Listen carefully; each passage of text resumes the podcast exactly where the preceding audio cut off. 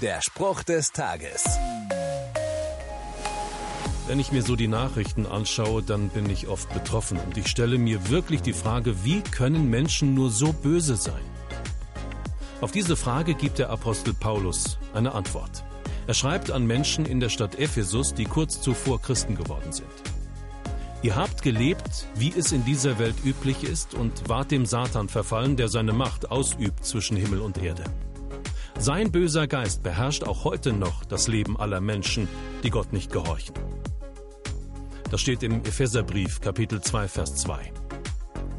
Es gibt also eine Macht, die in dieser Welt wirkt, die die Menschen dazu bringt, die schlimmsten Verbrechen zu begehen.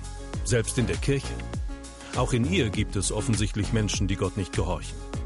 Denn Gott verbietet ausdrücklich, was diese Leute machen. Tja, es zeigt mir, wie groß die Macht Satans ist. Aber die Macht Gottes ist größer. Er hat die Menschen in Ephesus damals vom Geist des Bösen befreit und, jetzt kommt's, das macht er auch heute noch. Der Spruch des Tages steht in der Bibel. Bibellesen auf bibleserver.com.